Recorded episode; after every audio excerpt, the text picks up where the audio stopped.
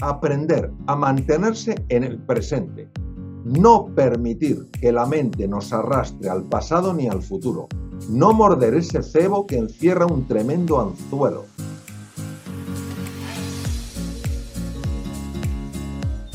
Este es un podcast para todas aquellas personas que quieren pensar en grande, sentir en grande y vivir en grande. Soy el doctor Mario Alonso Puch y os invito a vivir conmigo esta aventura de descubrimiento y crecimiento personal. Solo quizás se llegue antes, pero juntos llegaremos mucho más lejos. Bienvenidos.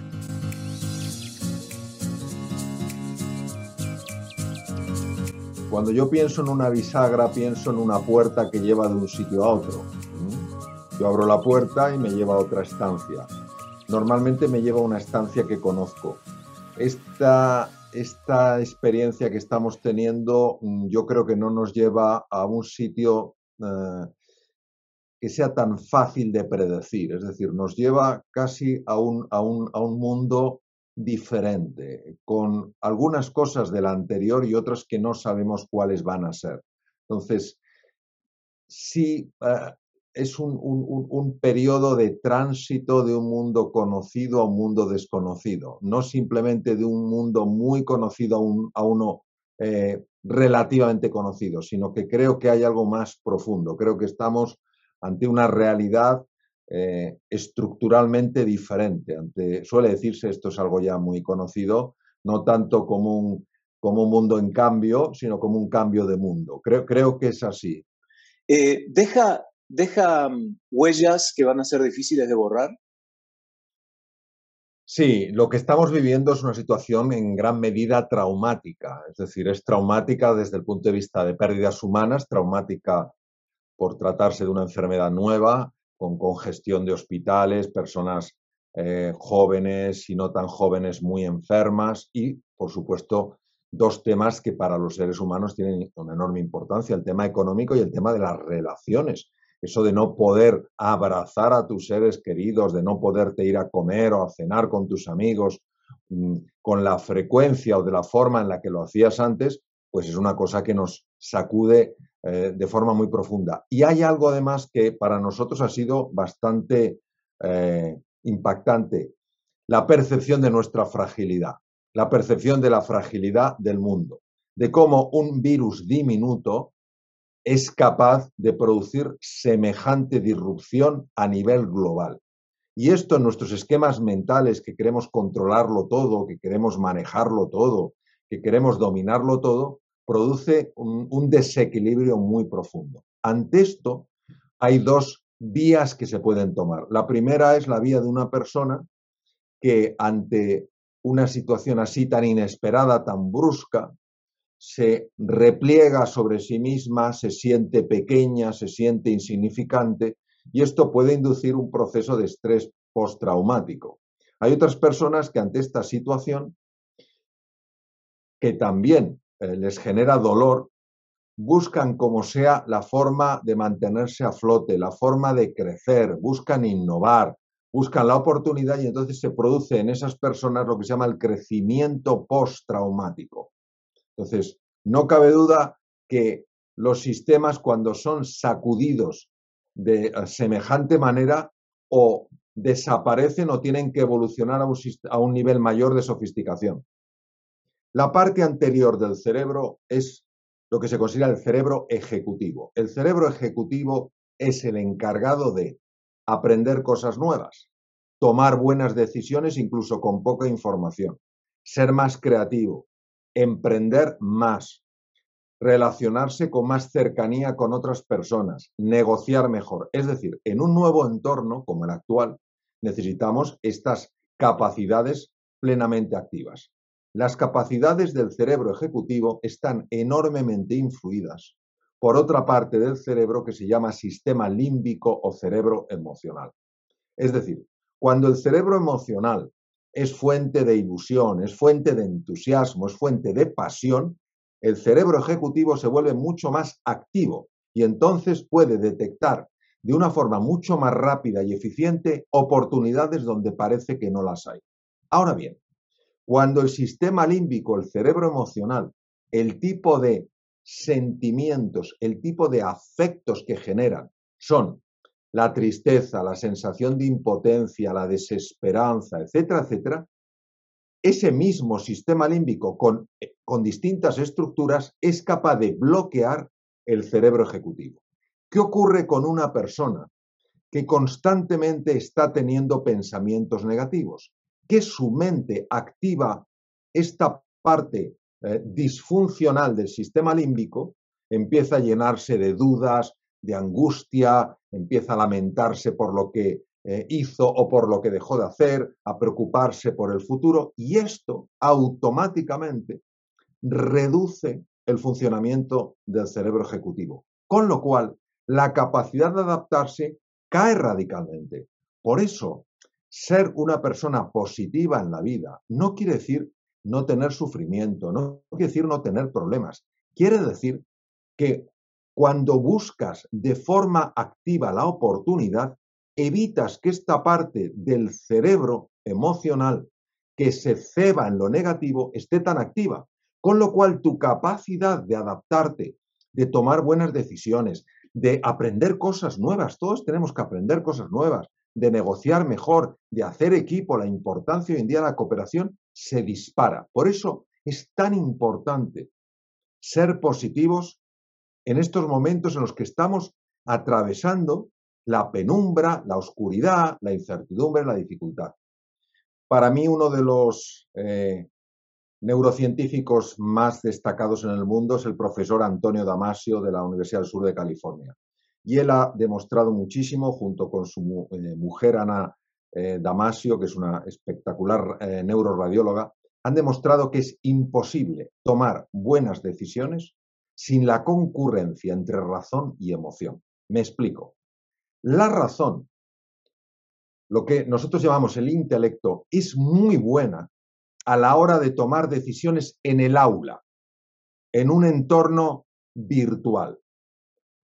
Las emociones son excepcionalmente buenas leyendo claves sutiles de los entornos reales. Ambas, razón y emoción, confluyen en una parte del cerebro que se llama el área ventromedial. Bien, ¿qué sabemos? Sabemos que si fuéramos totalmente fríos, que no, que en realidad no podemos, no sabríamos leer claves inconscientes que una parte del cerebro está captando a través del mundo emocional. Es esta sensación que a veces esta intuición de mi cabeza me dice esto, pero bien. Ahora, también es cierto que si nos dejáramos inundar por ciertas emociones, se bloquearía la parte racional. Entonces, ¿cuál es la propuesta? La, la, propuesta es, si te sientes inundado por emociones, es que no vas a tomar buenas decisiones. Es decir, o modulas esas emociones, que yo creo que eso se, se refería a esta persona, o enfrías de alguna manera la caldera, o tu razón no va a poder operar. Ahora, no creas que solo con la razón vas a tomar buenas decisiones. Es decir, fíjate también de ese punto que es la intuición, que es el mundo que está siendo leído a nivel emocional, pero como va más allá de la razón, la razón dice, esto no tiene sentido. Tiene muchísimo sentido. De hecho, se han hecho experimentos, se han hecho experiencias donde eh, esto es, esto es impresionante. Registros eh, eh, con electroencefalografía para ver la registrando la actividad cerebral y un electrocardiograma con, con, también con estudios de coherencia cardíaca viendo la respuesta del corazón, ¿vale? Entonces se les ponían mazos de cartas y según eligieran de, de un mazo u otro iban a ganar o perder dinero, ¿vale? había un truco de tal manera que tenían que descubrir de qué mazo no tenían que tomar cartas, porque al final estaba el, mazo de cartas trucado para que perdieran dinero. Pues cuando descubrían el secreto y empezaban a tomar del, del, mazo correcto, el primer cambio no se notaba en el cerebro, se notaba en el corazón. El corazón descubría antes que el propio cerebro el truco y se lo mandaba al cerebro en forma de intuición. Esto hace años hubiéramos dicho, esto es una tontería, no, esto es así. El cerebro tiene su propio, el corazón tiene su propio cerebro y el mundo afectivo está captando información del exterior. No sabemos exactamente cómo la capta, pero está captando información del exterior. Entonces yo diría, la razón siempre, vivir solo, empujado por las emociones es muy peligroso, pero intentar la frialdad, decir yo quiero eh, eliminar las emociones, no lleva a buenas decisiones. Mi, mi propuesta sería la siguiente. Primero, todos somos espejos frente a espejos. Es decir, nosotros construimos la autoestima no en base a cómo nos vemos, sino a cómo nos ven otros y acabamos viéndonos como otros nos ven. De hecho, el doctor Rosenthal, catedrático de psicología de la Universidad de Harvard, esto lo demostró clarísimamente aplicando lo que se llama el efecto Pigmalión. Cuando los profesores creían que sus alumnos eran listos, porque les habían dicho que eran muy listos, la forma en que les miraban, la forma en la que interactuaban con ellos, lograba que esos alumnos, aunque tradicionalmente en otros colegios hubieran sido malos estudiantes, empezaran a ser muy buenos estudiantes. Mientras que alumnos que tradicionalmente eran muy buenos, aunque los nuevos profesores no lo supieran, pero que les habían dicho a estos profesores en este experimento que eran malos alumnos, la forma de mirarles, la forma de eh, relacionarse con ellos, tenía tanto impacto que a pesar de que históricamente eran muy buenos estudiantes, empezaban a ser muy malos estudiantes. Es decir, somos espejos frente a espejos. Si nosotros queremos mejorar la autoestima de una persona, Solo tenemos que hacer una serie de cosas. No digo que sea fácil. Esto funciona. Primero, hay que querer a la persona. No se puede elevar la autoestima de un ser humano al que no se le quiere. Segundo, hay que creer en esa persona por encima de lo que esa persona está expresando. Hay que valorarla. Todos sabemos cuando nos valoran o cuando no nos valoran. Hay que desafiarla para que crezca porque eso quiere decir que tú reconoces que tiene un potencial que no se ha expresado, sino para qué la ibas a desafiar. Hay que apoyarla y hay que acompañarla. Y entonces empieza a mejorar la autoestima independientemente de la edad. ¿Qué nos pasa? Nos pasa que muchas veces no nos queremos ni a nosotros mismos. No creemos ni en los demás ni en nosotros. No nos valoramos profundamente, no nos desafiamos, nos acomodamos no nos apoyamos y muchas veces no nos acompañamos. Entonces, la autoestima, como, como comentaba Guillermo, es esencial y por eso tiene tantísima importancia a la hora de hacer frente a un desafío, porque uno lo primero que consulta es, ¿soy yo capaz de ello?